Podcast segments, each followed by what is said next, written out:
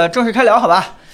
呃，那个开场白就别说了哈，算了，反正我们呃这个给大家这个拜个拜个对拜啊。拜拜个早年，因为这个今天我上班的路上，嗯，真的就看已经大大包小包的拖着行李箱的，然后很多这个朋友就就完全是一种过年的氛围和气象了啊，所以这个我们下周可能人也不齐了，对，跑了跑了溜了，进入到了过年的状态了，所以今天算是我们农历这什么年啊？兔年，兔年，呃，兔年吗？这是过我最后这是过的一次糊涂了，我的天呐！对，去年哎，虎年啊，虎年啊，我们这个呃，我们这是虎年纪念直所以我们？今天跟大家开开心心的聊一聊什么呢？现在还是虎年，下次直播就是兔年了。对啊，我们聊一聊，哎，刚刚结束的这个全球消费电子展啊，就是美国 CES 对，这个展，我给大家说一下啊，在连续几年啊，全都是在线上，没有没有做线下的这个实际的展会的时候，终于恢复了啊，终于恢复了，而且据说参展商规模之大，参与人数之多。这个发布新产品之多，也是创下了一个记录。这说明，啊，全球经济都在恢复，对吧？希望给各位消费者展示更怎么说更有前瞻性的、更有技术创新性的一些好产品。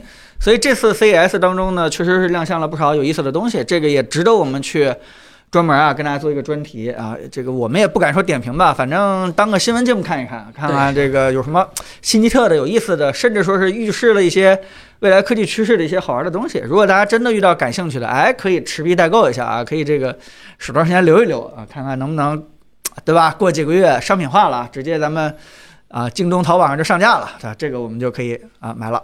所以我们今天重点就聊聊 CES 的专题，好吧？嗯，当然了，我还是要说，从从我的角度来说，我还是挺喜欢线上展会的，因为线下展会新闻就很散，很不好收集。线上展会的话，一条是一条的，可好整了，我的朋友们，原因就是因为做线上展会的，基本都把你们新闻通稿都已经给写好了是吗？啊，对，所以你们这些这是个这样的吗？我们这些懒人就很适合我们，是吧？对你们啊，线下他们就不准备了吗？对线下不准备了。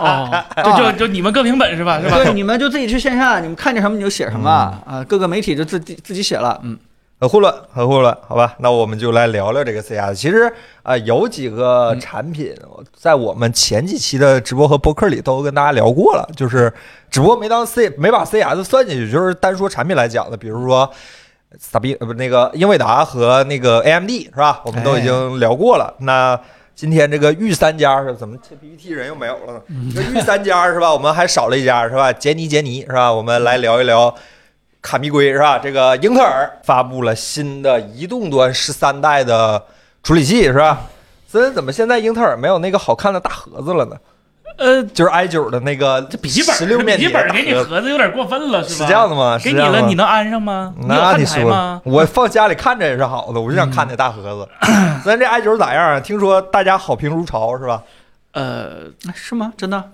这个呃，看怎么理解这个好评，就从绝对性能上看，肯定是又进步了，因为这回跟桌面端一样，就是大核没变，大核还是那个大核，但是小核多了一倍。基本上就是你可以理解为以前是八加十六吧，啊不，以前是八加八，这回是八加十六，呃，就是 起码跑分上更好看了，尤其是多核跑分，单核跑分，英特尔官方也很低调，就说，呃，大概可能最高百分之十的提升吧，啊，对，然后挺保守的呀。呃对，其实可能没有这这么高，谁说的？人家说游戏能提升百分之二十。呃，是他拿新的 i 九跟以前的 i 三比是吧？那你说的，那你管人家人比了是吧？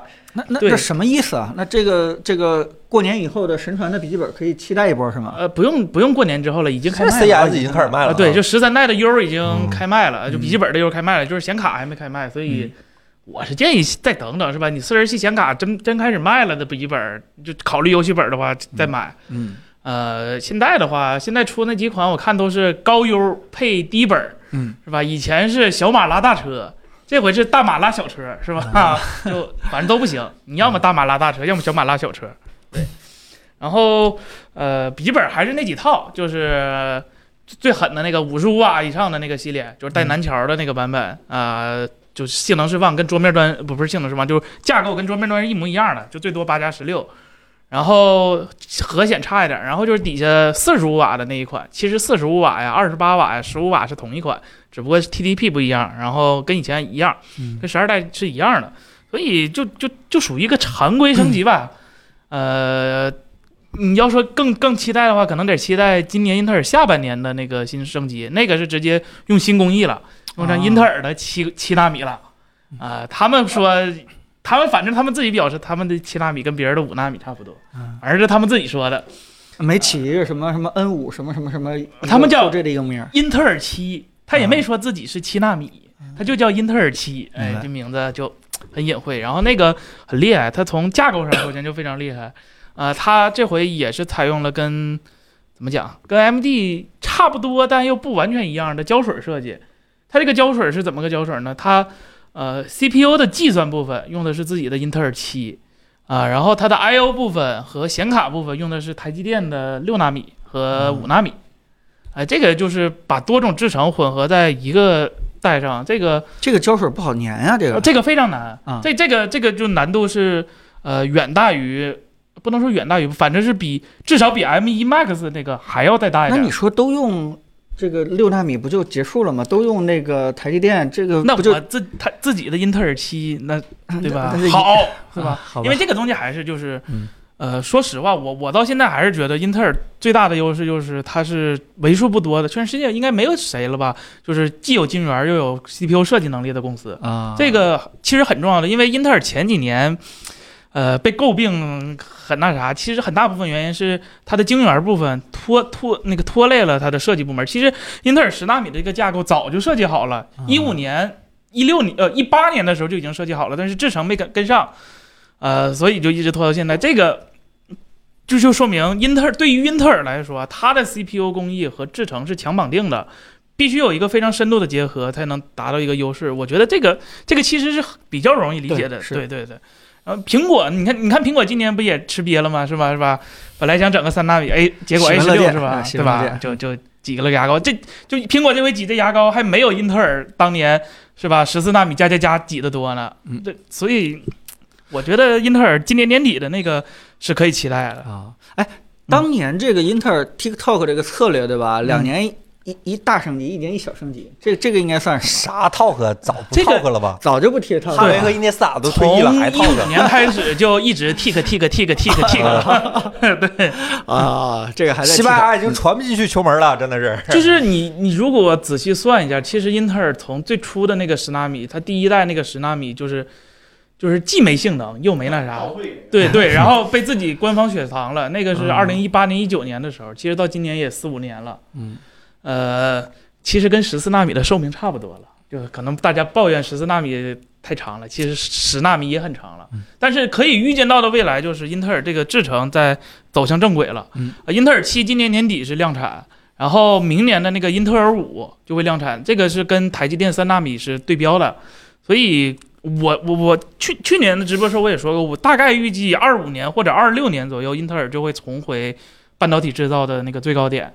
这个你指的是技术最高点是吧？对，技术最高点嗯。现在就是怎么说呢？就是现在英特尔理论上和设计上其实都是比较先进的，就一直都不是很落后。啊唯一就是在制造上可能不知道怎么当年太激进了，出点小插曲。这其实这个也是一个行业领先者容易出现的一个问题，因为在他领先的时候，他是。去给别人做答案的那个人，他得去告诉别人这个东西应该怎么发展。那这个时候，其实他出错，他的成付出的成本是很大的。当时他就是因为给自己定的目标太激进了，导致东西做不出来，嗯，然后就滑下去了。但是现在呢，英特尔可以看见，就是二六年的时候，它理论和实际都能跟上上的话，其实要比台积电还是要更厉害一点。这能不能归结于这个英特尔一直没有一个像苏妈这样的技术出身的领导人？哎，我我我我我觉得确实，我我我我我觉得这应该，有一点。我个人啊。反正我是倾向于，呃，一个科技公司的老板要懂这些，对，就是因为 啊，你看啊，微软，比尔盖茨其实是程序员出身出身啊是吧？后来那鲍尔默 是吧？是吧，差了点儿小意思，导啊致 Windows 那几年是吧？但是现在换成那个印度的那个，啊他也是程序员出身，啊对吧？他他本身也会一点，其实能看出来。苹果就更不用说，苹果是个例外。我啊我一直觉得苹果是个例，不太考虑平范围。时是供应链出身，对，老黄呢是都干过，但他最最近你看，但是他最开始干的时候也是硬件，也是这种专业的。嗯，那苏妈就不用说了，人家是是吧，一一的博士，呃真博士是吧？真 PhD。然后英特尔呢，这回不是请了以前的那个技术回来，回来当那个 CEO 了吗？啊你能看见，就从他回来之后，英特尔步入的就也算步入正轨了。我嗯我觉得这个老板要是是吧，就科技公司这帮做做真前沿科技东西，如果不懂的话，指手画脚，要么你像乔布斯似的，是吧，化腐朽为神奇的能力，要么你就乔布斯烧 HiFi 去吧，是吧？乔乔布斯其实还是应该归结到一个懂很懂产品的，对吧？但是他他他懂产品，但他不一定懂技术，嗯可以这么嗯理解吗？好，所以这个呃，英英特尔这个未来的前景还是挺好的啊，挺好的。挺好的啊，对他顺便这回除了笔记本优，他跳票多年的那个服务器优也上市了。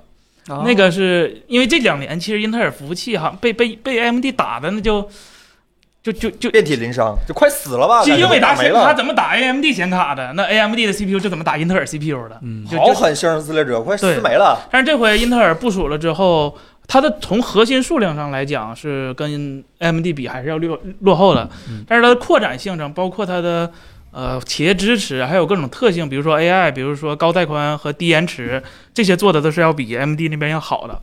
然后呃，很多很多就是呃。就是服务器专有的一些的技术，不会下放到就是消费级的东西，嗯啊，英特尔在这方面一直都是给给给服务器级别有个单单独的小通道的。哎，但是呢，这回英特尔学坏了，他搞了个付费解锁功能，就跟就订阅制是吧？你买了这可以可以个服务器优是吧？我不能全给你用，啊对我得交钱交授权费，对。都跟马斯克学坏了。这个呃那那英特尔 yes 了，对吧？嗯，我我我我，反正从十二代开始就嗯非常 yes 了，而且从绝对性能上来说，十三代酷睿，咱不看功耗的话，就纯在笔记本平台上，它是比 M 一 Pro 嗯 M 一 Max 的多核性能还要还要强，比啊 Pro Pro 比 Pro 的多核性能还是要强的啊，单核也是，但是呃，我我来之前我是没查这个英特尔财报啊，嗯就是我我自己在这瞎想象的，就是说，按理说它的生存环境应该不是特别好，对吧？嗯原因就是一个是 PC 市场下降，一个是这个苹果不用了，嗯对吧？呃，连基带都都不用了，是然后这个，对吧？整个英特尔的市场的生存环境其实应该是越来越小的，再加上。呃大家有人传机器都讲究什么三 A 平台，对吧？这这是这大家都说等在等七八零零，对呀、你看这这也是三 A 的一部分，是吧？对于这个英特尔的面临的市场竞争的环境，可能是越来越恶劣了。尤其是它的负担其实蛮重的。你按理说自己有自己的晶圆这件事情可以是一个优势，但很容易就变成一个劣势啊，对吧？跟育碧一样，直接就 容易被拖住，对，就就直接被拖死了。那那这个事情，哎呀，希望英特尔能够自己很好的解决吧，好吧？商业的事情我们也不太多考量，但是它这一代产品还挺好的啊，我们就可以跟大家去聊一聊。嗯，哎，行，那差不多就是这样了，是吧？子？啊，嗯对英特尔那显卡有消息吗？呃不 A 七七零早就出了吗？呃就是更加呃，它最近出了一个固件优化了，就是它传统的弱项嘛，D 叉九的游戏就是老游戏，啊，就其实说白了就是针对那几个，比如说撸撸，比如说 CS:GO，、比如说其他的一些 D 叉九的一些老游戏做了啊个优化，然后提升很明显。新游戏的话，呃，它一直都不是特别落后，因为 A 七七零它。它虽然核心面积对标的是三零七零，但是它性能或者价格直接对标的还是三零六零啊，它和三零六零打的还是有来有回的，而且它它价格说实话，飞攻现在是二四九九全新的，不用考虑矿卡的问题，因为没人拿它挖矿。对，而且它设计的也挺好看的，而且加上它编码能力特别强，这个 GPU，嗯所以呃，我我一直都认为。英特尔的显卡是非常非常非常有未来，因为从它第一代的这个产品就是 A A 七七零这个架构来看，呃，它是除了英伟达以外，就是包括它比我在我看来，它比 AMD 和苹果或者是呃 Imagination 或者是玛丽设计的都要更先进，它那个架构，嗯而且再加上我说了它有自己的晶圆厂，虽然它 GPU 是找的台积电代工的，但是是吧？万一哪天重回到自己的怀抱下，我觉得我觉得都是有有有非常好的还还要重回自己怀抱下呀。嗯，嗯，好。哎，这位朋友说好久不见，彭总，你上个礼拜没来吗？哎，上总总有啊，总有。赵老师帮我摁下 PPT 呗，我有静电。这勇说：“哎呀，可把你们操心坏了，人家的这个公司我们操什么心啊，对吧？”分享说句实话，不光我们操聊产品英特尔的心，整个行业的心，啊我们基本都都没事儿，操了，切吧切吧，谢谢。对吧？这个罗老师的债什么时候还完啊？我们就操操心。这个嗯，哎呀，哪个公司对吧？赶紧赶紧出产品啊，我们就操哎操心。可不，其实啊，其实不光我们操心啊，我们直播间的朋友们都跟我们一起操心，对吧？这是实话。哎，你要想操心的话，就留下来跟我们一起啊，继续操操心啊。操心 Apple 怎么还不出名？啊，不让说这个是吧？那聊下一个新闻，聊下一个新闻，好吧？下一个产品是接下来我们聊一聊一些显示器，好吧？这一次 CES 上也发布了很多看起来就很想买的一些显示器产品，是吧？首先是三星儿，三星儿推出了一个这个玩意儿，是吧？很高级，是吧？很高级，看着很恐怖，是吧？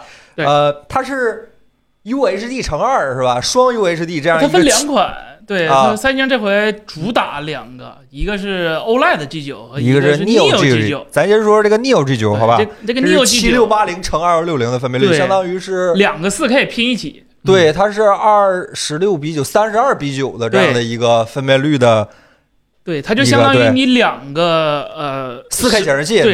对，对拼在一起。其实这个去以前三星就有这个产品线，嗯但是它以前的产品都是两个二 K 拼在一起嗯啊，它分辨率没有那么大，呃，就显示文字也不是那么细腻。但是今年是吧，就直接就两块四 K 给你拼一起了。但等，其实我我一直怀疑啊，就我不也不能说怀疑，就我一直好奇这种显示器就是谁买的人是什么需求。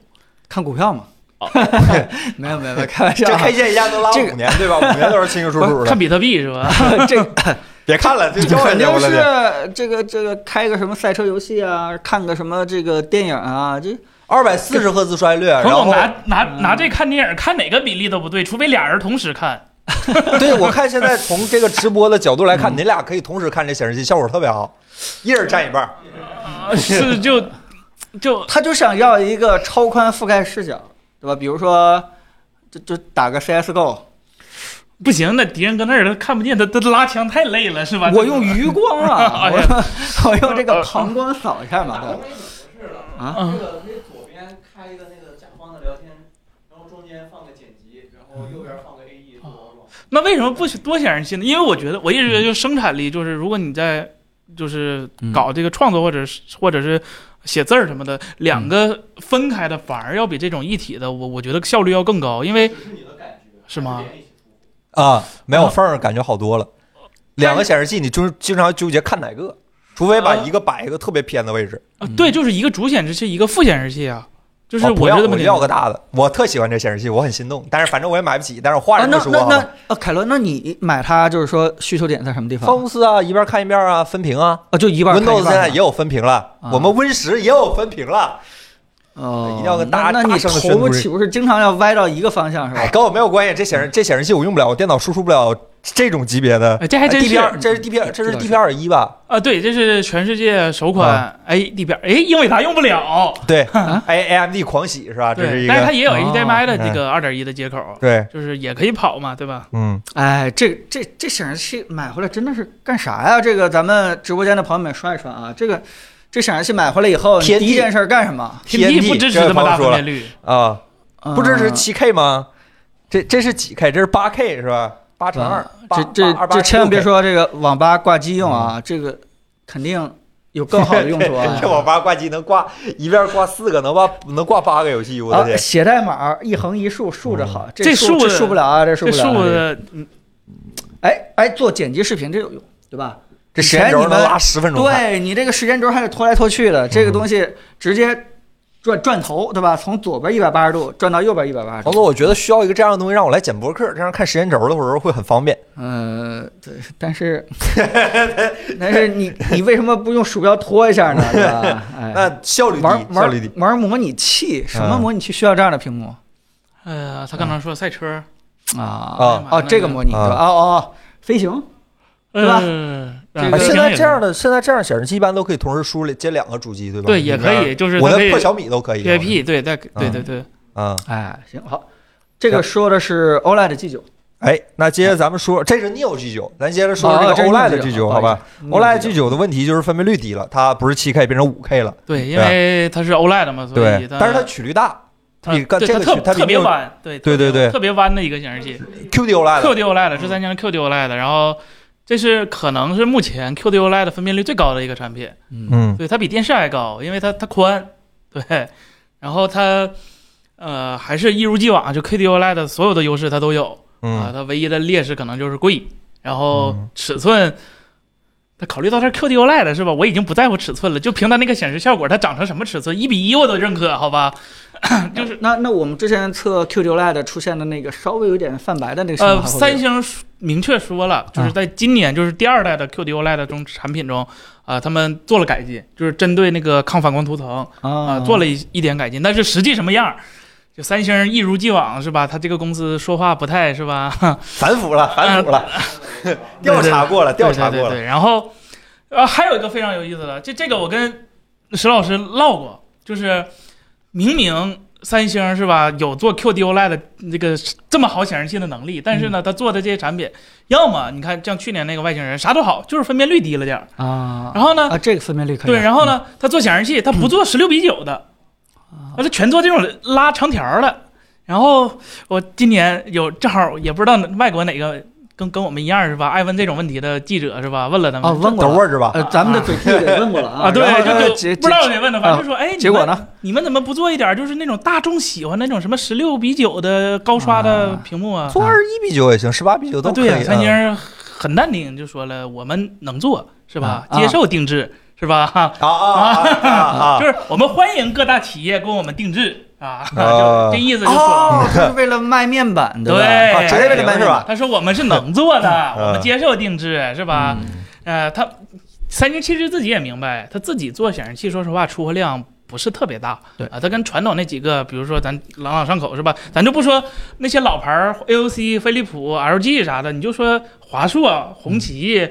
呃，这些新这种以前做 PC，但是现在又做显示器的厂商，他可能都卖不过。对对，所以三星也想明白，我这个就样板间儿是吧？哎，就是这种奇怪的东西，我都能做得很好，对吧？你来找我定定制一个这个大众的东西，对，啊，这个这个我是完全我完全可以干。所以三星这个事情就跟在折叠屏上发生的事情差不多。对，啊，我给你做一个非常叫什么彰显自己的这个能力的一个产品，给你摆在这儿，上个 CES 让你看一看啊。这个最终你想要正常的东西来我这定制，咱们单谈价格。对。但是 QD OLED 的这个事情，我们也做过一个评测啊，这个给那些不太熟的人再简单科普一下啊，这个它是用一种非常神奇的，对吧？自发光的，呃，这不能叫自发光，叫做什么？呃，反正三星说是自发光吧？电致发光。啊电致发光，对，哎电致发光的这种呃蓝色和这个哎红红色和绿色，对吧？对，来把这个亮度的问题彻底给解决，所以它那个亮的那个效果啊，真的是非常非常惊艳对，而且颜色特别纯啊！它对，因为的红的、绿的、蓝的，就是啊对对对，并且它还是扩谱，对吧？它光谱整个还对拓宽了，嗯对对对所以整个这个颜色看起来也是非常好的。桃花影落飞人剑老师问了，那索尼手机的逻辑也是这个吗？呃，嗯索尼它屏幕不是自己产的这索尼移动替三星说，哎，你看我们还能三星还能做四 K 屏呢，是吧？嗯我这有剩的，来我这儿是吧？我就告诉大家下限是。啊，对，在这种楼里盖了个毛坯房那种感觉，不太理解。啊看见？没？找三星合作没谈好就做成我这样是吧？嗯啊，反正差不多吧。这个就是，另外，彭总，这个显示器支持直连这个 Xbox Cloud Gaming 和这个 GeForce Gaming。啊，GeForce Now 对，就是这需要啊，是因为三星在什么什么怎么做的？这个是因为三星给自己显示器，他们定义叫智慧显示器。对对对对对对对对，就他们的显示器智慧显示器，对，有个小系统，就用的他那个 Titan。啊是吧？它跟那电视一样，就可以装几个软件儿，然后它可能跟老黄啊，跟是吧，搞了一下那这个什么蓝牙什么之类都得有啊，啊，有啊，全齐啊，这得有啊，蓝牙、WiFi 是吧，都有。对对对，这咋的？你就兴你们苹果往显示器里装 H 三是吧？我们装个小小小系统也是可以的，对吧？哎，这这其实挺有意思的啊，对吧？嗯如果你家里恰巧网络情况特别好，尤其是跟这个 Xbox 服务器连接的这个很顺畅的时候，哎，买一个这个显示器，相当于赠送了什么，对吧？XGP 赠送了啊，哎，然后还然后之前不是一直有朋友问说想要一个小尺寸的高分辨率显示器吗？三星星出了一个叫啊、Viewfinity Finity Finity Finity 这么一个 S 九这么一个产品，是二十七寸的五 K 分辨率，对对吧？然后百分之九十九 P 三，呃，就是一看就是很专业的这么一个产品这个就是说白了是对什么什么面板？呃 IPS，，IPS 这个就是对标 Studio Display 了，就是给嗯 Windows 用户做 Studio Display，啊，因为苹果那边毕竟放了个 A 十三嘛，是吧？有好多功能只有苹果自己能想，三星也想明白了，是吧？我做不出来，我不做了，是吧？我就做个能显示器，是吧啊？我运行点我自己的软件儿。然后他就出了这个，是全世界量产就大厂，就是有保修的这种的厂商，除了苹果和 LG，LG 啊。和苹果其实是一个东西，那你不能这么说，对，唯一呃第第第第二个吧，就说嗯第二个出五 K 面板的显示器厂商，嗯。就是三星还是那个道理嗯，知道自己卖不了多少，所以我就出一个。啊，哎。也就是一年在这个 CES 上秀一下，有好多呃，三星这事儿干过好多次了，不是很多好多厂商都在视上这样。啊对对吧？秀一下三星的电视一直是 CES 上的主角之一啊。哎秀一下，然后啥前卖啊？再再通知，再通知，嗯再通知。嗯不过，假如这个产品反正看着上市的面儿也大，要是大家反正是 Ultra Fire 现在停产了吧啊？Ultra Fire 现在停产了吧？Ultrafire 停产，那 Studio Display 还在。啊，谁要买 Studio Display？各位 Windows 用户，各大家可以考虑一下，好吧？二十七寸的四 K，这个想一想就感觉观感那不错，那这里边？没有放进一个这个这个这个啊，五 K，五 K，抱歉，五 K。五啊 K 五 K 啊嗯，这里边没有放一个操作系统，然后可以支持 Windows 的摄像头这什么追追踪人这个功能啊，呃，反正说是可以升级这个起码把那个对吧 Windows Hello 起码给弄进去了那不存在的，啊。他说可以升级这个四 K Slim Fit 的这个摄像头。对，不是，他是就是就就很简单，就是怎么怎么理解，就是嗯苹果的那套呃显示显示逻辑，就是它那个 A 十三虽然可能不是满血的 A 十三，是阉割过的 A 十三，但是它这个 A 十三在处理这个显示器整个显示和把这个摄像头、显示、音箱串联起来的功能，都是靠这颗 A 十三实现的。嗯但是呃，Windows 或者说除了苹果的显示器厂商是什么？就是我这颗 SOC 专门负责我那个系统，啊我显示呢是我另外一个芯片控制。嗯，他们是是吧？是个黑盒，他们之间不认识。啊在显示器里埋一个手机这种啊，感觉。对，就所以你你想做这种交互，你要么微软自己做，微软就他做那个微软别做了，求求微软了，别做了。他那个 Surface Studio 嘛，是吧？啊或者微软别做，什么都别做。或者是你就干脆简单点儿，是吧？就是。呃，我有的显示器是吧？我直接连两条线儿，一条线儿呢就是视频线儿，一条线儿 USB 线儿啊，啊，它就相当于把显示把这个摄像头嵌在显示器里了，啊就这么简单的个道理。电脑同时连一个手机，连一个电显示器这种感啊，觉。对对啊对对对对对，那咱聊完三星了，聊聊另一大显示巨头，好吧？LG。LG 发布了新一代的 OLED 面板，是吧？然后包括新一代的，赵老师你别哭啊，LG G 三的这样的一个电视，是吧？不哭。它 这个对没升级，这个先说这个 OLED 面板吧，这个据说已经到这个百分之三显示两千一百尼特了，是吧？这个支老师听完之后，就立刻跟我表示：“哎呀，这 RG 行了呀，是吧？”就怎么回事啊？这 W OLED 怎么能做对呀、就其实，哎，首先啊，它是 G 系列，它不是 C 系列。那啊 G 系列和 C 系列最大的区别是什么呢？就是 G 系列有个散热板，嗯有一个专门给 OLED 散热的散热板，这个是区别 OLED 是不是最高端的一个非常重要的标志。因为在索尼的那边，A 九零和 A 八零就是差呃，就很大一部分显示效果差的就差这个均热板上，然后。呃，包括那些就是拿 LG OLED 面板做显示器的那些厂商，比如说华硕呀，呃，那些厂商也是，他们都得用一个均热板把这个散热做好。然后松下也是，松下那个更绝，甚至是他直接从 LG 这儿买完面板，然后自己到大阪的工厂重新做一个他们专专有的那个散热散热模具那个模块儿。然后呢，讲完这个就知道它天生的这个 G 系列它散热本来就好，所以它能更亮。然后第二呢，LG 有一些没告诉你，嗯，首先他说两千一百尼特，但是很实诚，百分之三，对吧？百分之三没有问题，嗯咱们咱们咱们理解是吧？百分之三，其实正常应该测百分之十，但是咱就是算的数据没有好看行业标准，对，啊但是百分之三就无所谓了。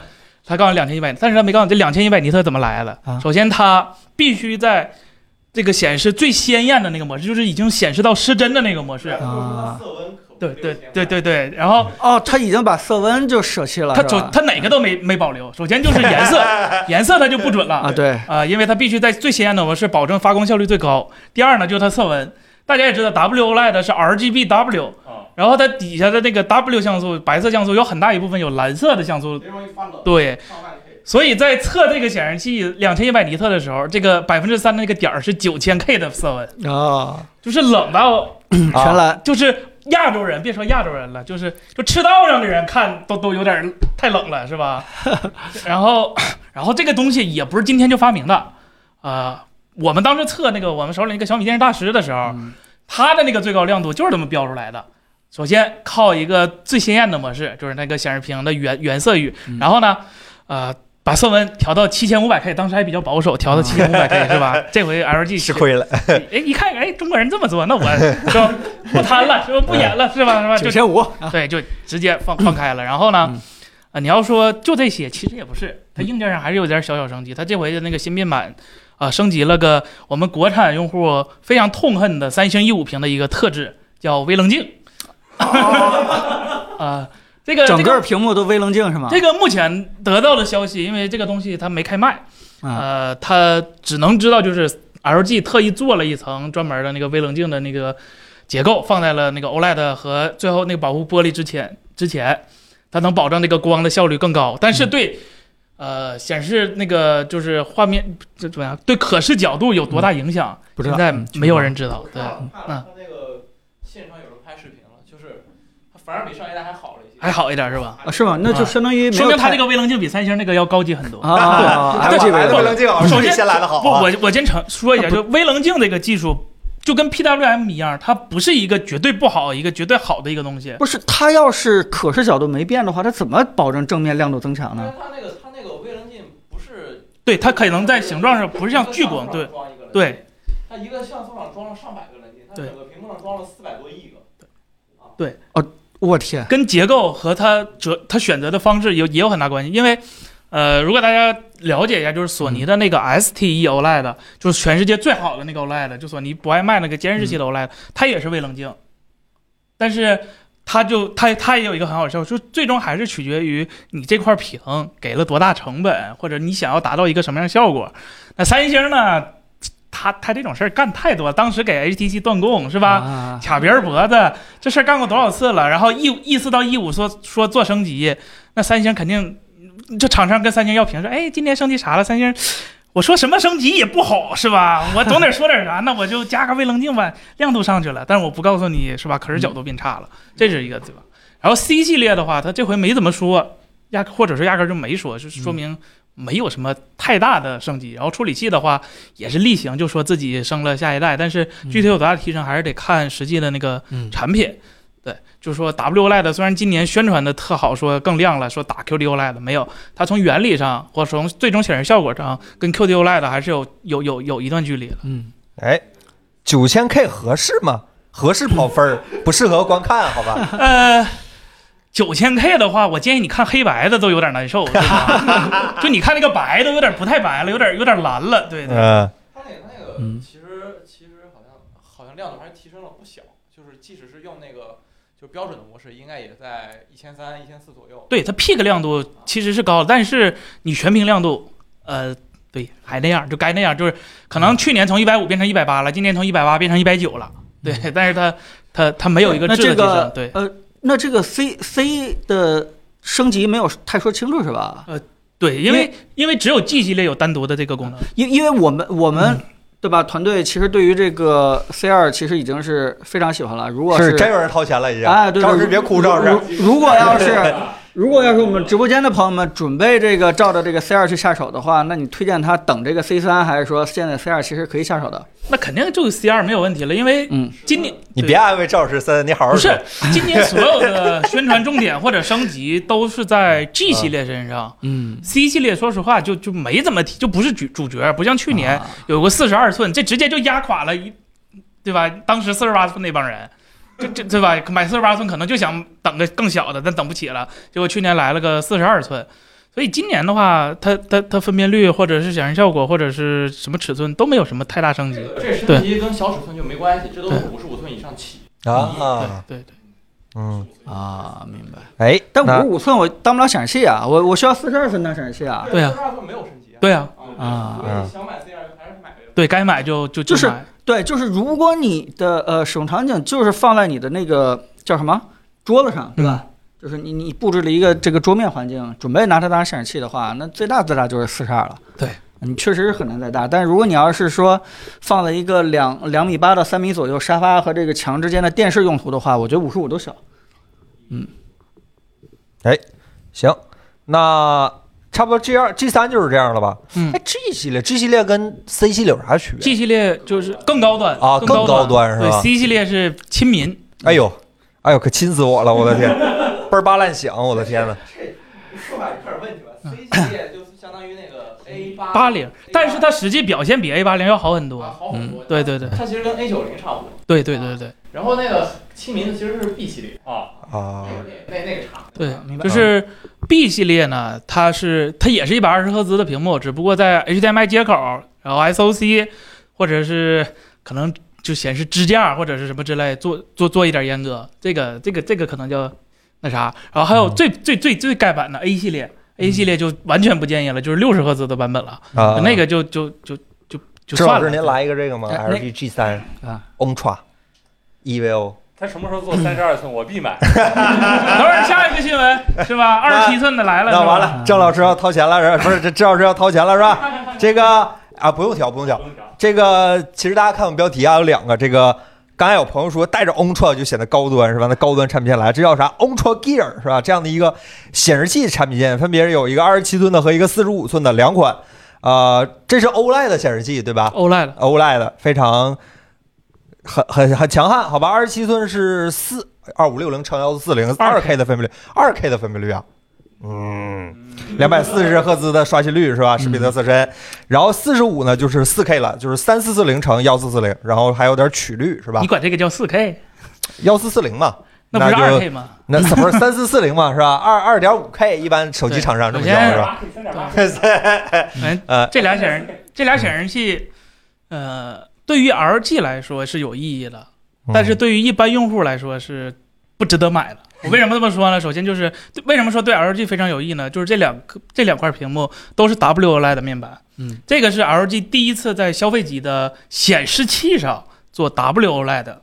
哦，呃，他也管这定义成显示器了啊。对，呃对，这是二十七寸纯显示器，，这是27纯显示器，对，二十七啊寸和四十五寸那个是二十一比九的，它长得也是显示器的样子，对对对，而且它是是可弯曲的嘛。对对对，呃，呃，为什么说对消费者来说不购买呢？因为这这这俩显示器，说实话，就还是，呃，先说第一个，二十七寸的二百四十赫兹的那个显示器，这个显示器除我推荐除了职业哥以外的人，我我除了职业哥以外的人，甚至是职业哥，我都不是特别推荐。两百四职业哥刷新率太低了对，就首先二 K 这个分辨率，啊。呃，当不当正不正，然后再加上它是 WRGB，RGBW 就是 WOLED，导致它这个子像素排列，呃，在这个低分辨率下，然后再加上小屏幕的情况下，它渲染字体也是有问题的，跟那个 QD 比，未必谁好谁坏。啊，因为它好，它是标准的长方形。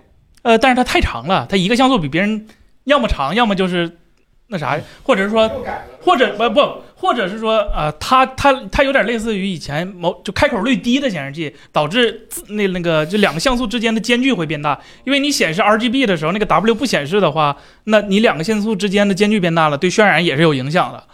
然后第二个问题呢，就是亮度，嗯，这个全屏不到二百尼特，啊就是做到这个尺寸了，全屏还是不到二百尼特，而且它用的也是带微棱镜的那个东西，所以啊、就不是特别推荐了。除非你说你对，而且而且对于主机用户来说，呃，这二 K 这分辨率我们也提过了，当不当正不正的，哪个兼容都不好。虽然支持，但是好多功能都不能开。呃，所以 对于职业哥来说呢，有个新闻没报是吧？华硕出了个五百四十，对，我刚刚说华硕有五百多刷新率的，对，你要真职业嗯是吧？你冲那个去。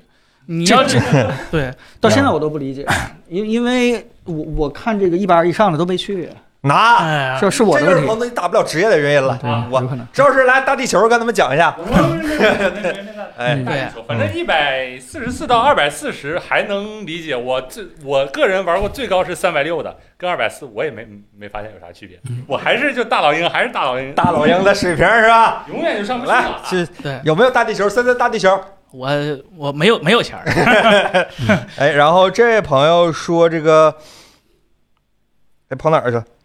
哎这个官不自在葡萄是吧？职业哥数字震动拉满，屏幕素质无所谓是吧？对，就是对职业哥来说，这不是最重要的嘛。OLED OPPO OLED 不是不重要嘛，而且二百四十对它也不够高，哎，所以它它适用面其实比较窄。然后第二个显示器呢，就就问题就就就也是就是它作为一个四十五寸的二十一比九的一个显示器，它分辨 用了一个二 K 是吧？它它用了一个是吧 小米一九九九同款的分辨率，呃，这个就导致它那个 PPI，你就是你就是从想象一下都知道，就是肉眼可见的低。这个适合炒股，彭总。啊，对而且呢，海盗船出了一个跟它一模一样的一个面板的产品，嗯，海盗船的那个那个显示器呢是可以自己掰的。啊你想弯成啥样就弯成啥样，那可有意思了，是吧？你要真好玩，你买那个是吧？网吧专用是吧？那 那那那 LG 为什么要出这两两款呢？它它是和也不是三星一样，证明自己显摆一下 OLED 在的生产能 WOLED 力也能做显示器产品了。啊，它对对对是赌这个对，就是因为现在 WOLED 呃，因为这次展会华星光电也去了，嗯他和那个 JOLED 搞的那个印刷的那个 OLED 的显示器的样机已经展出来了。啊也去了，啊对，已经展出，但不开卖，那个就是样机，就证明我们已经有生产能力了。下一步就是怎么攻克这个产明白，对吧？嗯啊、那 LG 压力很大，因为它电视部门去年受到三星的 QD 冲击挺大。哎对，那就咱们来个引战话题吧。哎呀，啊呃，森森预测一下，到底是三星的 QD OLED 未来是主流，还是 LG 的 WOLED，还是华星或者说是日本的这个 JOLED 啊？这 JOLED 是吧？这三个面板未来谁更有前景啊？如果让我选的，我选 JOLED，因为它、啊，因为它从设计之初啊，就是为了打造一个制造成本更低的 OLED 设备。哎，那华星光电有股有股票吗？未来这个这个它是在在什么地方？跃然是上，我的天！哦，就直接 TCL 是吧？啊，然大家可以关注这只股票啊。JOLED 是就小日本嘛，大家都知道，他他们他们搞东西一直都喜欢自己搞自己的，就是嗯也不对外。但是 JOLED 是实在没办法了，是吧？没钱了，嗯真做不下去了。日本人他就这样，对吧？这个国家哎他到这个程度了，他他做这种高科技研发，他所以跟华星光电合作。跟等离子一样啊，对对对，就给自己玩死了。可能有前车之鉴是吧？就就别给自己玩死了，东西挺好的，就赶快找找找找找富翁过来，是吧？华星光电正好啊，他们就首先华星光电自己就有非常大的那个面板的那业务，然嗯后对大尺寸 OLED 他们一直也是比较就是想有想法的，所以他们想做那。那这个产品上到底区别在什么地方，对吧呃？JOLED 的优势是什么？为什么你会 JOLED 判断第一个优势就是它从创作之初那个就是便宜，嗯我争争我我不同于争度是它受限于那个 FM 眼膜，那个金属眼膜两率总会就是吧，就增大了、增小了都有问题。它是直接搞印刷，嗯啊，就是你你你想象一下，你的你的电脑屏幕是一个印刷打印机打出来的，啊，对，这个就保证良率会比很高。精度高。然后嗯第二点呢，就是它的发光效率是最高的，因为呃，咱再说。大家应该知道，就是 LG 的那个发光效率是最低的，因为它是白色的 L 那个 OLED，然后加上滤光片儿，它它那个效损失效率能百分之九十就都被损失掉。然后三星的那个呢是靠 QD OLED，靠那个电致发光，靠它那个量子点膜，但是多多少少还是有一点点的问题。然后再加上它那个蓝色像素也做不亮。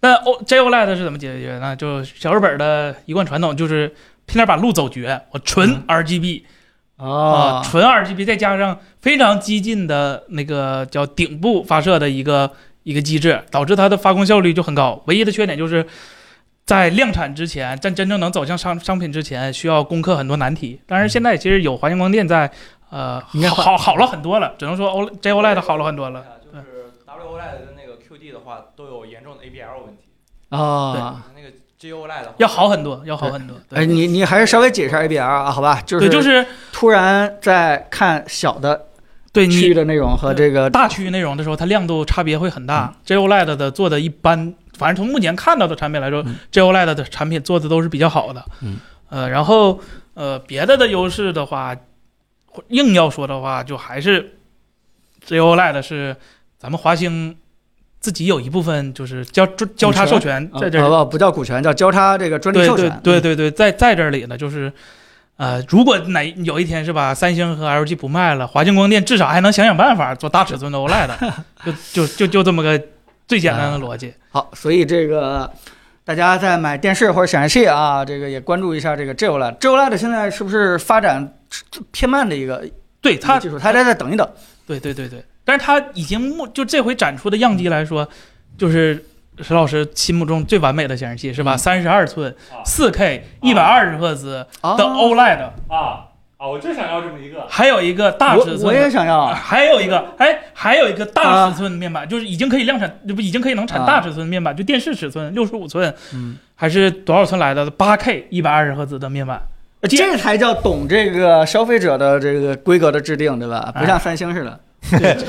哎，这 这这不，我我的我对吧？我的那个游戏机主机就就渴望这样的东西直接配。真别说，这个参数每个听起来都是对，然后不夸张又很好用。我也看了，就是有有有媒体就是也采访 JOLED，不采采采访，哎，采访的不是 JOLED 的人啊，是采访的华星光电的人，你就可以看出来华星光电在在在这个 JOLED 的这个东西中有多重要，是吧？嗯，啊，那个展展台包括展台也是华星光电的，呃，说了就是这些东西在明年或者后年就可以进行量产了。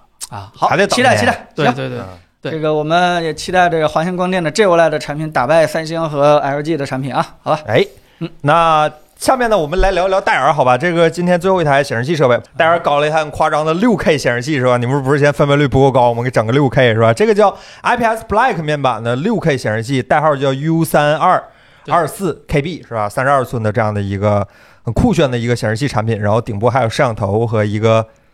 反正 whatever 花里胡哨，DPI 一雷电四，然后有一百四十瓦供电，一看就是很商务用，但是我挺喜欢的一个显示器。这个显示器就是我们刚才说，就展会展一个，然后过两天就没声音的那种显示器，很大概率概念产品是吧？但是不是概念，就是它那戴尔是在干什么呢？就是是怎么讲，就是它这个 Ultra Sharp 这个产品线一直就是戴尔最高端的产品线之一，就是它这条产品线就主打，呃，起码给我看到感觉就是每次 CES 或者什么展展出来的产品都是全世界只有我有的一个产品，呃，这个。包括啊，就是我记得 Ultra Sharp 这个是六 K 显示器，然后它这回的亮点不是这个六 K，六 K 其实不是什么太大难度对它来说，是它集成了个那个摄像头啊啊它这个都都来这个了。对对对对音箱呢没有。呃，但是它这摄像头太丑了，你看它单独凸出来一块圆儿，这个对我一直在想，有什么办法设计的比 MacBook Pro 的刘海还丑？然后戴尔推出了一个方案，一个凹进去，一个凸出来，哎呦，太可怕了！我天哪！对，然后其实参数上它并不是特别说亮，呃，六 K 其实啊，夏普的不夏普这个戴尔这个 Ultra Sharp 的系列之前已经做过八 K 的显示器了嗯，三十二寸八 K，你想想这 PPI 多吓人是吧？他做过，然后呢，呃戴尔还做过 OLED 的显示器。那个 OLED 的显示器就是他当时和三星合作的 OLED 显示器，只有戴尔一家有这个独独家。然后呢，三星拉了，嗯，产不了了。这个夏普的这个不不那个老说夏普，那个戴尔的这个显示器，那个 OLED 显示器就吹了。其实当时就就就参数可好了，当时就是我记得是一八年吧，一八年还是一九年就已经有四 K OLED 的那个显显示器了，而且是 RGB 排列的。结果三星是吧？然后呃，这个 Ultra Sharp 以前还有就是就在好久好久就多少年，我我那天看 B 站是零八年还是零九年就已经有四 K 的显示器了，就它这个。它这个就是这个产品线，主要就是做炫技，做这些功能，没有说特别说我要走量怎么怎么地的。哎，那反正就大家看看就好，是这种产品是吧？嗯，对它六 K 应该 PPI 多少啊？三十二寸六 K 跟 XDR 一样嘛。啊，这个 DPI 一才能支持是吧？嗯，以前的那个八 K 更有意思，没有那么高带宽接口怎么办？插俩，对对对对，我见过那个。但它相当于给驱动板俩信号，就屏幕左半边一个刷新，右半边一个刷新。呃，新宝马七系后排那个显示器不是八 K 吗？不了解这种东西啊，这这这 彭哎总，你车后面不是八 K 吗？我车后边都没有显示器。它那个 Windows 的显示器加摄像头的最大的意义是什么呢？呃，开会啊？视频会议啊，啊，啊，也就这个了。带自带麦克风，呃，当然也没有什么矩阵式是吧？嗯那个 Windows 本家不是微软本家那个有矩阵式麦克风。嗯，还能用 AI 呢。对对对你买八七叉那个版本，对对对对，行吧，那咱就聊聊这个 VR 是吧？彭总说一定要跟大家好好聊聊这次 CES 上啊我们觉得比较还比较有趣的几个 VR 产品，好吧？第一个呢就是许久不见的 HT，不是看这嘴，Steam Wave Wave 是吧？这 现在我们要念好人家的母公司，好吧？嗯发布了新款的 XR 精英套装是吧？精英 Elite 是吧？大家都很喜欢，这个售价九八八八是吧？九千八百八十八元，这个二月下旬就开始发货了。这个产品最大的亮点就是说，它是一个应该叫 XR 的套装是吧，彭总？它既有 AR 的一些特性，也有 VR 的一些特性，然后应该也是主要面向于这个呃开发者的这么一个套件儿。然后就是它有，它是一颗 RGB 的摄像头，然后能够看到真实，然后有一些自身的一些 AR 上的特性。彭总，你觉得这个东西行吗？这个东西其实就是对标这个 Quest Pro 出了一个对呃 HTC 来秀肌肉的一个产品，对吧？今年这个 VR 的产品其实在 CES 上出的挺多的，不是有嗯统计吗？最多的可能就是汽车，然后第二可能这个这一类的就是 VR 这块了，因为大家都笃定了说今年二零二三年就是一个 VR 爆发的元年，主要是苹果出土地 VR 产品。你们这个话说两年了，VR 爆发元年，这说多少次了？哎啊，呀对，今年是 VR 爆发的这个元年的负多少年 不知道，呃，还在元年，真的对，当这个呃 Quest 其实把这个 Pro 做出来以后，包括眼球追踪，包括这个很多这个更高端的一些定位技术，然后整个这个呃全都做出来了以后，告诉大家整个 VR 的技术已经发展到什么程度的时候，作为什么起个大早的一个 HTC，它都没有一个秀肌肉的一个产品，这这肯定是不行的，所以。在 CES 上出了这么一个 XR 的就精英版，嗯啊，其实它基本上我看了看大体规格，基本上就是把 Quest Pro 的一些功能啊，其实基本都具备了。然后它所谓的这个 AR 也是通过摄像头一个 C 四入对吧？无非就是彩色的，能够看到外面的。你说单颗摄像头会不会晕？这我估计是会晕的。哈哈。双眼去看单眼的话，这这肯定会晕的。所以，嗯。这个产品出了以后，倒没有任何人有意外，关键是呃价格定的比 Quest Pro 要便宜点，这个是也不便宜啊，九千九，对吧？Quest Pro 是一万三、一万五，差不多这个样子嗯，啊，便宜点啊。但是其实我们都替雪姨着急啊，就是现在雪姨不管这摊儿了吧？管就是他来发布的啊，雪姨还在 HTC 啊，啊？对对对对，这果然船长是跟船一起沉啊！仍是 HTC 最高的那个。啊，对，这真是船长一定要和船一起沉，绝对不跳船！我的天，哎呀，妇女老人先走是吧？就是就就非常希望 HTC 啊，这个既然都那么早，是吧？不从那个基站定位的 VR 就开始做，到现在为止，对吧？终于赶上主流技术了。呃，哎希望 HTC 的产品能够火起来吧。其实，其实如果大家仔细去了解 VR 和 VR 之间的区别的话，我有一个体会就是，呃，HTC 的技术总是在变化，对吧？从这个呃。呃，往外看到这个，呃不是从那个往里看到到往外看，呃，包括这个他一直是强调自己的专业性，所以他在自己的设备里边集成了很多很多专业软件，嗯，就包括这个呃精准的这个作图啊，甚至有一些 CAD 啊，甚至有一些这个生产力的一些东西，他全都会往这边做，而且他努力去团结一些开发者，希望很多开发者这块在他的平台中能生成一些有生产力的这个这个内容在这里面，所以你会发现就是就 HTC 对吧，不停在往这个专业化的东西走，呃，不是像那个 Quest 一样在往社交啊、轻便啊、娱乐去走。它就算是游戏，它也一定要弄那什么纸虎那种特别、特别专业的那种东西。所以 HTC 都想给大家一个，我就是 VR 里边最专业的一个形象啊。但是这件事情被 Quest Pro 抢了，这件事情肯定是不允许的啊。所以他这起个大早赶个大晚集，我的天！对，但是我我其实用这个产品，我也不是特别专业的 VR 用户，就是他做了那么多生产力的东西，我当时就在想，到底什么人在他的 VR 里边去干活儿，去去去做真的做设计？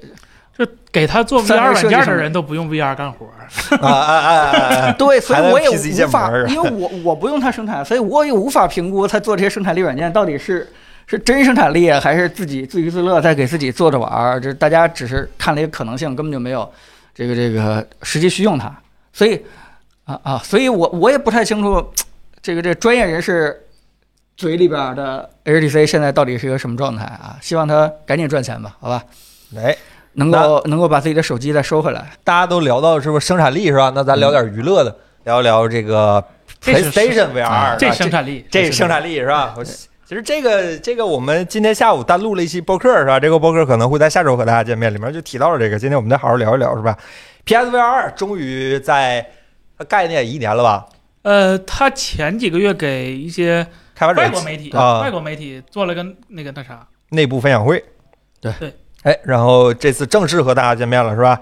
现在我们看到现场的一些消息，说是单眼 2K、双眼 4K，嗯，然后一百二十赫兹的刷新率，一百一十度的视场角，菲涅尔透镜，然后支持眼眼动追踪，然后还有什么视那个注视点渲染，就是眼睛看的地方渲染的那个技术，然后四颗摄像头是吧？还有里面还有马达，然后还有多达三十款以上的护航大作，比如说《地平线：山人召唤》《生化危机八》还有《无人升空》等等之类的游戏。这个看上去是一个更加贴近于我们生活的一台能够让你提升工作效率的一些产品，是吧？啊，更好的娱乐也能提升工作效率。彭总，你这个钱准备好了吗？呃，这这肯定是必买的，对吧？哎 这呃，因为呃，PSVR 一其实从原理上来说的话，就就不太行，对吧？拿两个大光球在那儿。跟是那个看演唱会一样，跟荧荧光棒一样，就不停在在在这舞，然后它整个定位都是靠视觉定位。这叫这日本文化偶像应援。然后呢，到 PSVR 二的话，这个终于上当了，它它用了很多技术都跟现在主主流 VR 其实就已经接轨了。呃，它第一次曝光的时候应该是在二二年的 CS 上，这个这个其实当时定的规格还是挺高的，但是到如今来看的话。呃，也就这么回事儿。这这个体积有点太笨拙了，而且是带一条线。大家一看啊，下边有根线，它是一定要跟这个 PS 主机一定要是线和线连接的。那这根线会不会在你转圈半天完了以后，就直接把你给脖子啊，这个跟跟那什么脐带绕颈一样，是直接给给你缠绕了？这个是需要你家里边做一些这个这个设备的。但是，啊，确实是怀胎十二个月是是吧？十八个月该该赶紧该生了，终于是在二二年不是二三年的这个二月份嗯，啊，我们就是在刚过年以后，说是二月二十二号发售啊，就可以啊正正式发布了。然但是后大陆好像不是第一批，啊，对，就是美国、呃北美，然可以后香港，先买港版啊，对对，先买港版。呃，你可以第一时间体体验到这个什么啊，对吧？西部西部绝境啊，叫叫什么？呃呃，山之呼唤那个啊，山之呼唤对吧？？包括这个生化危机八生生化危机八啊，这些然后在那里玩《生化危机八》都很有代入感的这个这个游戏，而且我看了看，好像嗯，包括那个，包括那个啊，音乐那个切方块的那个啊，B C 本啊，B C 本啊，也也全都移植到这个 PS 平台上，啊 PS 平台上了，也就是呃，索尼的野心其实还是挺大的，也也挺希望这个，如果你要感兴趣，叫什么 PS 不是 VR 游戏的话，也应该把 PS 五当成一个第一主机。哎当年对吧？我决定买 Xbox 的时候，其实就担心这件事情。哎呀，就是微软对这个事情怎么就这么不上心呢？对吧？有啊，HoloLens 啊，超烂自己的放弃了，好吧？所以，所以尤其是生产力，嗯对，尤其是你真的是呃在 Steam 平台上去玩过一些这个 VR 游戏的话，对吧？你看过季胖做的这这阀门他们做的一些 一些 VR 游戏的话，你你会觉得这是未来真的是一个趋势，嗯。起码从现在的规格来看的话，就是挺主流的啊、它游戏体验应该是有挺强的一个保障的。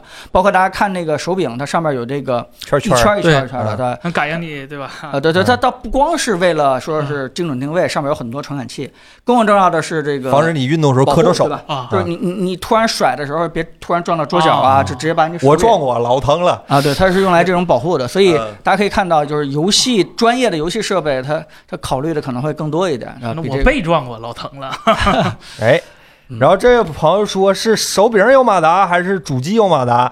反正我这条新闻说是头显里面扔了个马达，它跟那个声音是对对对，有一个震动反馈，跟手柄差不多，他们就是能在手柄上麦克风？因为因为那个当时那个马克赛尼在那个 PS 五的那个技术解析会上，就是还没正式发布的时候，开发者会上就讲了那，个脚步是吧？对它嗯未来的那个 VR 产品，呃，就直接是会直接集成那个 PS 五的那个。暴风雨那个引擎啊。就是空间音频，就是有 HRTF 算法的那个那个音频能力，然后这个再加上，呃，我我觉得索尼这个传感器应该是挺多的，就头部啊什么乱七八糟肯定都是没啥事儿的，然后再加上眼球也能呃追踪，所以说它那个沉空间沉浸感，我觉得不是太大问题。我唯一觉得可能 VR 吧，觉得这个、嗯。这个这个这个 PSVR 的缺点就是它没用上那个 Pancake，、啊，我觉得这是特别大遗憾。嗯所以它的佩戴感可能会有问题。对就是你长时间去用的话，前面真的会会很坠的。它对发主。流 VR 的佩戴体验，嗯，嗯对，算是这样的。这这个可能因为是那个 PS 五，它这个东西应该是跟 PS 五差不多时候立项的，对对，应该是研发研发周期摆在那啊。儿呢，就是它不能做到就，所以它对吃了这个游戏主机研发周期比 PC 长这样的一个亏，对那咋的？等 PS 六呗？这这个，我我看到这个新闻以后，尤其是现在离真正发售越来越近了，嗯我都开始琢磨我们家的这个方案到底应该怎么搞。哎就，是我就应该在我们家床上，上面就跟那个飞机的氧气面罩一样，对吧？直接就是用一个哗松紧的汤，掉下来就是你每天起来以后往后边一靠，直接哎一伸手往下一拉，直接手柄就直接先把今天的原神任务做了，对吧？然后马上 马上直接赶紧这个这是三 A 护航大作的一部分是吧？啊，对对对，然后马上就开始这个，对吧？把你的这个呃一些三 A 游戏啊、就直接就开始玩起来了。只是不玩的时候，直接一拖啊，往往上往上一掉。这样的话，你未来在玩游戏，你都不用正经八百坐在电视前面，坐在显示器前面，对吧？你还要去弄书桌什么之类的，啊，所以这这是一个理想中的，没没还没这么干啊，这是只是这么一个想象、得整啊。得整。但是这回好像嗯比一代涨价不少，是吧？我记得是。我看这边说是五百五十刀，对对，就还挺贵的，说对，不是对对对，而且第一批我估计啊，三千块钱，抢不着吧？应该啊考虑到 PS 五到现在是吧？也也不是说随便原价就能买了，所以嗯可能还是得加价。对，哎这个大家千万不要拿这个 Quest 这个价格当成一个标杆，因为小扎是人家是有环境索尼没有什么大楼可以卖了，对，你就拿这个呃索尼会员这个什么 Plus 对吧？你就知道这个索尼就没这个意识，就是拿生态去补这硬件，真是没听说过，怎么可能是说说干这样干出这样的事情来啊？哎，有什么独占游戏推荐吗？江江老师，现在看上去《山之呼唤》和《地平线：山之呼唤》和《生化危机八》都挺挺完整的，对嗯，而且大大家如果玩过那个，还有《艾 GT 赛车七》，嗯这是赛车游戏啊是很适合 VR 玩的啊。如如果大家玩过那个艾洛伊对吧？叫什么这个地平线？啊，就知道它其实主要用用弓箭嘛，嗯啊，弓箭的话，其实在 VR 里边是挺适合这种武器。你你要拿一个箭乱砍的话，你不如这个不停的拉弓在这个嗯，呃射一射。我看了看它主玩一天下来靶子都不能要，我的天，锻炼身体，还没抡真剑呢，是吧？我的天，那杰洛特得多累啊，是吧？杰 杰洛特，呃一天我看着是吧？看着舞的挺轻松的，不行，杰洛特除了舞剑还有别的事儿很累，是吧？啊那咱聊一聊这个下一个是吧？P S P S 二 VR，你们还有什么想补充的吗？唉出了再说吧。对，出了这个这咱得出了直接给大家去咱出一视频试试好吧嗯，评测一下。哎，那咱聊聊下一个产品，好吧？这个叫 VR Genius 是吧？这样的一个品牌推出了一个叫 Xtel Three 无线版这样的一个产品。它这个无线版让我想起了某些传言中的某些概念产品，彭总攒钱的那个是吧？嗯呃，先说一下，这个产品是。有上市计划，据说是二零二三年第三季度，是吧？它是单眼分辨率是四 K 嗯三八四零乘二六零的这么一个分辨率，然后刷新率是七十五，然后它推出了一个无线模式，是吧？这个无线模式会把这个分辨率降到二 K，也就二五六零乘幺四四零，然后把帧率降到七十，然后通过腰带式的模块将其无线传输到那个 WiFi 六 E 的节点上，然后再传输到呃 PC 上，然后通过这样的一个方式实现一个性能互传。然后这个头显现在是一斤重，但是呢，会会未来会改改改，就给它重量减掉。呃，产品先不说，好吧。首先，它这个分辨率肯定是够用的，但是朋友觉得这个腰带式的传输协议这个玩意儿靠谱吗？这个当然，它也牵扯到另一个重磅产品，就是现在有传言说苹果的 AR 是走这个腰带式的这么一个传输，对吧这？这和背包是有什么太大的？呃，背包沉，背包相当于背台 PC，这个轻。呃，对，这个这肯定不是主流，这应该是在做一些技术方向的一个探讨。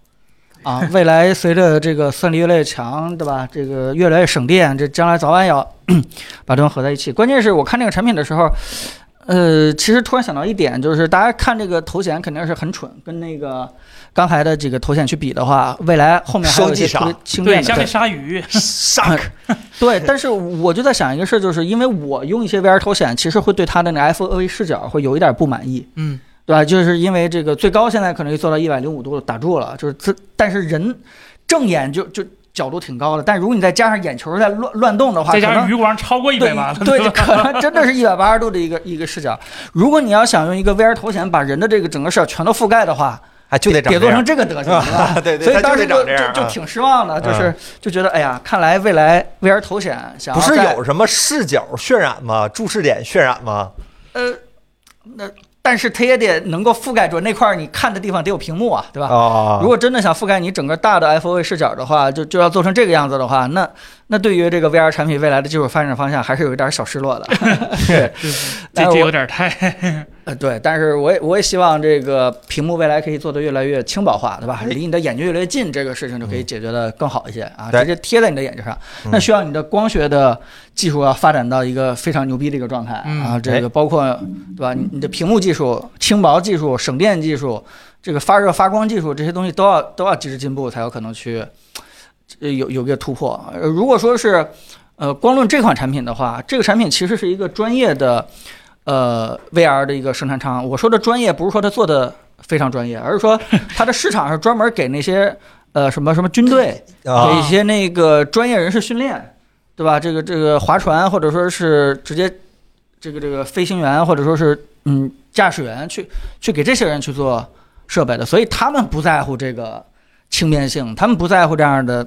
的价格，他们不在乎这个消费者在意的一些东西，所以这个厂商可以这么去做的啊。但哎是我们消费者要买这个东西就就太不值当了啊。那彭总，你觉得这个腰带式的数据传输和靠谱吗？就是这这这肯定不行啊，是因为它这个 库克听见了吗？啊，肯定是这个屏幕分辨率，它必须要做成这样的。啊，而且它它它，我觉得它既然选择就纯无线了，他也不在乎价格了，就不要用 WiFi 了，你用那个毫米波，带宽又大，延迟又低，但是毫米波有遮挡问题啊不，是不是，反正都在一个屋里嘛。是放四五个节点是吧？不是一圈就是你只要保证不背对背对着它，不就完了吗？啊。或者说你练个水蛇腰是吧？够够够瘦也没啥问题。我知道有一个叫 HTC Vive 的公司，它会在那个屋顶上放那个传输节点，是吧？啊我们现在也可以走这一套，是吧？定位节点，对，嗯，哎，就是大概就是这样的一个苹果是不可能干这这做做这太的东西蠢了如果对它宁可牺牲很多的这个视觉效果，他也不会把这个产品做成这个非常复杂的，需要用户穿戴一下再去用的，这个希望吧肯，定不可能希望吧顾客，你听见了吗？顾客，我们做做出重要批示，好吧？而最近传的有头眼儿，都说苹果的 VR 要要用腰带式传输，呃，应该不会是吧？彭总说了不会，好吧？对，郭老师都没说呢。聊聊下一个 VR 产品，好吧？你就是看展会有意思，这花里胡哨的东西多是吧？这个叫 Soul 是吧？原山上的朋友、树上的朋友、水里的朋友是吧？这个叫出了一个叫 Soul Reader 的这样的一个产品。这个产品最大的亮点在它的显示器上是吧？这个显示器的亮度非常高，它用了一个电子水墨屏的 VR 眼镜是吧？这个一看对比度什么的都都很漂亮是吧？重量不到一百克，然后镜腿呢又支持折叠是吧？很完美的 VR 产品。然后它是专门为阅读设计的，就像戴在头上的 Kindle 是吧？这样续航时间大概三个小时。这个产品售价三百五十刀，据说，然后会在如果出的话，会在今年内发布是吧？哎呀这个就属于大家都在做 VR，都在说元宇宙，然后就很多妖魔鬼怪就用不同的产品就就贴这个热度，这就属于这样的一个产品。如果用水墨屏的话，刷新率在这摆着，它不可能随着你的头动而及时去做这样的一个响应，就相当于你看到正前方有一本书。但是它不是固定在那个空间上的，它是随着你眼睛动而动的。那这件事情还能叫 VR 吗？对吧？HoloLens 是我当时就这这和我直接在眼镜上贴个纸有啥区别？对，这就是人类为什么要这么去读书，对吧？就是一定要戴这么一这眼镜躺着看书多好啊，我感觉很舒服呀。啊、你这啊，这这这这样？就这样看书是吧？啊，我开始想的场景就是说，你一定看什么《金瓶梅》啊，或者看什么其他的这个 大家不希望让别人看到的书，你才要用这样的产品。嗯这个这实在想不成应用场景啊。我觉得可能就是他觉得手机的水墨屏大家挺需要的，干脆我就来一个 VR 的水墨屏吧。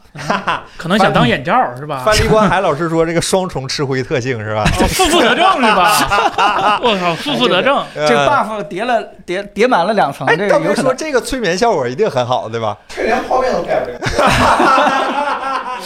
这个盖不了泡面啊，这这确实一个问题。这对，这个对提词器是吧？你不看镜头，光看眼镜是吧？提示器啊嗯，果然，大家一想就能想到很多的应用场景，是吧？我觉得还 还可以，还可以，是一个有市场前途产你。你哎，他们说这个创始人是哦快思特公司出来的，是吧？很棒。啊，怪不得被开了。对对对，我就说咋？你先他他可能是快乐人，那你查查他这怎么出来的，是吧？他说是离开公司之后是吧？啊，对，挺棒的，挺棒的。被离开公司之后是吧？这这这是什么？哎啊，这个场景是这样的，就是说一个人啊，他挺想睡觉的，所以他戴一个眼眼罩，但是呢，呃，最佳的催眠效果啊，除了眼罩还有书，啊，对吧？所以这这两个 buff 叠在一起的话，可能对你的催眠效果对啊，助眠效果好了，这啊，这这两个就是正向 buff 了啊。不如直接听是？吧我只要听到英语老师、数学老师、各种老师的声音是吧？就困意自然而然就来了。那你应该用一个 VR 来模拟那个你上学的时候那个教室环境，对吧？哎，那那个哎那个睡觉 睡起来应该是最最是这样香的是吧？哎，那咱聊一聊下一个好吧？这个是一个 VR 的配件，我们期待很久的 VR 里反馈终于看到了是吧？这个叫 Contact Glove，这个就是控制手套是吧？这样的一个产品，就是售价说是四百九十四美元，然后将会在今年下半年和大家发售是吧？这样的一个产品，这个产品其实说白了就是给你手手指上提供一种压力感是吧？它是通过一个薄膜的收缩来给你手提供一个类似真体真实物体的一个触感，对吧？它甚至可以模拟扳机或者是触摸之类的摇感之类的一些输入的一个感受是吧？这个 VR 力反馈反正是个亟待解决，但是又没法解决的事儿，对吧，朋友？你看好这个产品吗？呃，比万向跑步机稍微看好一点点。这个比较保守。就是呃，VR 嘛，就是让你体验真实嘛，所以最开始的时候，大家其实都对那个万向跑步机很感兴趣，因为你你你会觉得你真是在世界当中去自由移动的话，哎，这个虚拟世界跟着去动，这个非常酷。但是你你真正体验它产品以后，你会发现，呃，技术道路还还还挺久的，还得再再等一等。哎，但是这个力反馈手套这件事情，可能比我们想象的离我们要近一点。这个大家看过那个电影叫什么《头号玩家》的时候，都会知道力反馈的那套衣服，嗯，对吧？你你打你一拳，或者说是这个情侣之间身体接触，它是可以有这种力的这种叫什么嗯传递的，对吧？那手套其实也这样子。这个图举的就是当你玩一个拆积木的时候，正好到那个位置的时候，你的手指会有一个接触感。哎，哎，正好它那个技术方案我没有太了解，但如果只看这张图的话，它应该是在手背这块儿集成了一个供电设备和一个处理设备和一个整个的这个物理的叫什么，对吧？收收缩的这个东西。所以，嗯，呃，如果说是大家有更想要更真实的去触及什么挥剑，呃，这个拉弓或者说是打拳，哎，这个手套其实就是一个挺好的一个东西。但，嗯，做这行业的其实并不是很多。这个叫什么？呃，这个公司应该是 Driver X，啊，对，这个公司应该是前就可能就一两家吧，他们家应该是做的做的非常好的了。这个，呃，我觉得是挺有前景的，因为如果说是大家对 VR 头显慢慢开始接受的，那那些前卫人群就一定开始到处去找这样的力反馈手套去去用了，对吧？哎，我们就是那些前卫人群，好吧？呃，大家可以想象一下它未来的应用场景，对吧？大家已经在开始想象了，已经开始有人提那个爱社的著名游戏了，是吧？嗯、我怎么 对这东西很悲观呢？不是你，不是你，你在游戏里边你捡一个物体物品，你有一个力反馈，这不挺好吗？对啊不不是是是，我我是觉得这东西没问题，我是说它现在可能效果我有点，是吧？就这这怎么形容呢？就像就像就像手机的马达一样，你做的好能模拟真实的按键，对，是这样的。你做不好就嗡嗡嗡了。不如没有，呃是吧？对，这这个是因为嗯它用的一个原理，它并不是说在你的手指的每个关节那块儿有一个真正的机械结构，对它不是的，它是一个什么薄膜，什么什么收收缩。给你压紧一下吧，那种感觉。呃，对，这个咱也没有体会过，也不敢说它效果好坏，但是光从原理上看的话，对它这个效果是有点存疑的。嗯，呃太贵了，做一个手指的能不能便宜点？你想干嘛？我已经开始，就你们这些弹幕，我已经每次看的时候都在想你们的目说这句话的目的是吧？我在想，咱们要做一个中指的是吧？这种，哎，这但现在应该不咋好用，肯定是，肯定是。啊。但是说有人说是血压仪那种感觉，压一下，哎呀，太舒服。嗯，就一收缩这种感觉，嗯嗯，呃，对，那可能是不太舒服。它对它不能模拟所有的感觉，它只能给你一个触感，但是它不能对。它，但是它不能给你说它不是说你还想这个？就是变出来是到底是在摸木头，还是在摸玻璃，还是在摸羊毛这样的区别的，啊那那肯定不行。就是你不管摸什么东西，你知道有这么一个东西就行了。你那你你那个你那个方向有点有点太久远了。那我还是选择拿手柄吧，我觉得手柄震动挺挺挺真实的。我是觉得 VR 假如说抓东西，尤其是用手指做操作的时候，抓个球，给你一个球的反馈，是吧？抓一个木，抓一个剑柄，给你一个圆柱形的反馈，我觉得还挺好的，我觉得现在手柄已而且听着经很好了。不难。呃，你 VR 游不戏肯定不行啊，你对你你手柄的话，还是不能区分那个刀啊、这个弓箭呀、长柄啊、这大剑，你这些你这些是没法区别的。你呃，在游戏里边吃饭、喝水，或者说是这个摸麻将，兄弟，你的要求也太高了，我的天！八万，这啪一摸一我不戴手套都摸不出来的，戴了手套更摸不出来了，是吧？哎，啊，这样的一个，有朋友说透气儿嘛，这个玩意儿看上去，它既然里面有薄膜，那一定不透气儿，只能这么说，好吧？反正需求没那么难，我需求就是做梦。啊 哎，但是但是希望希望这个技术赶快去日新月异，就是赶快发展。对对对对对，还是挺期待的，好吧？挺期待的。那咱聊聊最后一个本周关于 CS 上我们总结的最后一个新闻，好吧？这个是来自我们很棒的华星科技的这样的一个产品，是吧？华星推出了 VR 的显示设计模组，现在最高实现了单眼 2.5K、双眼 5K 的分辨率，PPI 是一千七。然后目是目前全球发布的最高的 PPI Real RGB LCD 的这样的一个 VR 显示屏，是吧？咱你看这显示屏了吗？感觉咋样？呃，目前国产的这些，包括 Quest，包不对不起，Pico 对吧？爱奇艺啊、还有还有其他的，就有好多就是那种就就就做了个 VR 的那些呃屏幕，大部分包括其实包括 Quest 的好多都是京东方的屏幕。这个京东方在这个 VR LCD 上，嗯，呃，做的垄断还是比较比较啊比较强的。呃，目前看到的，你可以想象，其实这个技术是很难的，它不比手机屏幕简单，因为，呃，其实你看着 VR 脑袋在你眼前是个跟你脸差不多大的东西，但其实它里边那个屏幕差不多就就就很小的一块对，我，们拆瑞的时候有对感觉。它需要在那个小屏，你你别看说啊做个四 K 有什么难的，它是在这么小的屏幕上做四 K、嗯做二 K，、其实还还是很难的。然后你还得保证我们在那个，尤其是郑老师在那个 Pico 和那个 Unreal，Unreal 那期视频讲过，它对亮度的要求特别高，尤其是在 Pancake 以后，它嗯亮度损失其实是特别大的。嗯你就需要一个非常高的一个亮度，那你做高亮度，你就得做到你那个灯珠有一个非常高的发光效率。如果你发光效率不高的话，你只能做大，那没办法放到一个轻轻薄的 VR 设备里头呗。那 这就是目前 VR 呃显示屏技术最大的一个难题。然后啊、呃华星呢，我虽然没有跟华星就聊过，但是你看这个公司整个就是所有的产品，其实它铺的特别广。其实不光是 VR 电视，呃，显示器、电脑、呃对笔记本，还有其他医疗方面的，就那种专业的医用的，然后呃，再加上别的，你能享受到，包括那个广告那种展示的那种，华星都是有涉及的。啊、我一直都觉得华星这个公司呃很厉害，是呃，它它我甚至在我心中，我觉得它比京东方还要厉害一点。哎京东方是规格比较大，它嗯，产的量比较大，但是华星在国产屏幕的对，就是新技术的推进上、量产上，华星一直是走在最前面的。哎京东方不听说把华为坑惨了吗？不敢说呀，这话。华为没说，我也不能说呀。啊我说的啊，有事儿冲彭总啊，对对对，微微博我我也 ID，是做梦听到别人传闻跟我这么说。好好好微博 ID 彭总不是我说的啊是原话对吧？哎，哎然后华星光电这个这这个产品就相当于，呃，哎，小米、OV，你们想不想做 VR？我已经给啊把屏幕对给你们准备好了。就是样板间都已经搭好了，对，样板间给你搭好啊了。未来你要出嗯 VR 产品的话，直接就我我这套这个屏幕就可以解决了。嗯你自己搭的这个 SLAM，搭的这个摄像头，搭的这个电池模组，OK 了。啊，你们不是跟高通关系都很好吗？那边有一个叫 XR 的芯片是吧？就就装里就能用 是吧？装里就能用，现成的，哎什么算法，高通那边卖都卖都都卖。卖都有都有，对对对，所以不要担心什么苹果，它只要敢出，我们就敢那什么。嗯，好，嗯，说啊，你们有啥怕的？我们怕的东西多了，你们不要这样搞我们，好吧？呃大过年的就不能让我们安生过年吗？兄弟们，大家都是自己人，真的是把我们往火上加。哎。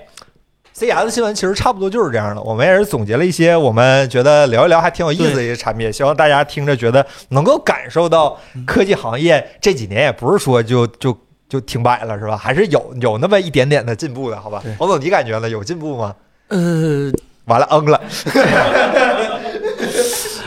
对对对，这个这个现在有点儿把事实和我们的期待有点混在一起来说了，有嗯。进步有进步啊！嗯，尤其是这三年，真的是大家都憋坏了，从这 CES 上的人数就可以看出来，对吧？一下就 其实还好，这届就就很多 CES 中国厂商特别少，啊那我很期待 MWC 的状态。这些 CES 基本上中国厂商没有去的，好像。啊，反正哦就是华星去了啊，华星去了。对反正就是大家都特别希望科技界能再创一些奇迹了啊，嗯但是，嗯，不好说，看今年整体的表现吧。如果说是苹果能够把整个 VR 这个这个产品能够形态能够再像当年的手表一下是吧？对手表啊、平板啊，甚至这个 Watch 啊这种市场，就是说直接呃以一己之力把这个整个市场给带起来。但是千万别跟那些产品一样，就带带起了自己，别别人都没带起来。只要不出现这种情况的话，那整个科技行业，我觉得今年还是挺精彩的。还在黑 HTC，HTC 都产出产品了，还在黑 HTC，真的是。呃，HTC 怎么了，对吧？当年我们做电脑的时候都管它叫太差了，你们你们管它叫 什么？太次了。哦，太次了。我们后来叫 Have this company 是吧？所以那个那个那啥，你咋感觉呢？这个显示器之类的，你感觉有什么呃，亮点，或者说未来的技术趋势吗？显示器的话，我说实就话，是显示技术、屏幕之类的。呃，我觉得就是高，就是现实情况就是那些特别高科技的，比如说 Micro LED、Micro OLED，咱们嗯国产可能还有一点距离。这哎个历史包袱问题嘛，就他们、嗯他们提前十年研究呢，啊是吧？这这这东西，但是我们真的就是追的特别特别快，尤其是在 LCD 上已经就就百分之九十九的场景下，中国产的 LCD 都已经赢日韩厂商，嗯没有什么问题了。早晚的事。然后 OLED 厂 OLED 的话，你可以看国内追的其实也非常非常紧了，呃，韩我只能说可能留给韩国人的时间也不是特别多，就这这个是我真心话，就是三星可能还有一些机会，打呃那个 LG 那个 W OLED，如果它以后不把这个价格打下去的话，它它其实挺危险的，嗯，对，留给韩国队的时间不多了，这话我好像有年头没听过了。我呃长这大好像就听过一两回。所以未来就是有可能在可见的三两年之内吧，这个再看 CES，尤其是屏幕、显示器这块儿这块儿，你会看到越来越多的中国厂商去上面去展示最新的哎显示器、显示技术。对，哎，挺好等。到有这么一天的话，一定要大家今天想起来我们在这儿做的预测啊，曾经这个在二零二三年年初的时候嗯啊就已经这么断定了这个技术趋势啊。嗯，然后呃，下个月还有 MWC，但是 MWC 展示的通信技术呢，可能和大家有点远，但是我们会整理出一部分。嗯呃，就是可以和大家讲一讲的、聊一聊的一些有趣的手机技术，因为 MWC 会有很多手机厂商参展。国产手机应该基本都去，对，我知道，反正 OPPO 是去的，对，小米应该也去，好哎像是去，对，那个是给西方人展示一下中国手什么叫机力量，手机什么叫手机？你们那帮很好呀，我的天！你们这帮你们会不会做子，手机，对吧？那你们你你们看一看是吧你？们到现在都没卷起来呢，在我们国内市场早就已经卷死好几家了啊！卷 卷死卷死两轮了吧？那这个 MWC 上肯定会展出一些手机相关的技术，到时候也欢迎关注我们的频道，关注我们的直播，好吧？到时候我们聊一聊，是吧？聊一聊，过完年呢，应该就热闹一些。这个毕竟年前最后一礼拜，公关公司都放假了，是吧？也没什么新闻可以聊，咱们就是吧？到时候下下个月是吧？下个月咱们再聊一聊。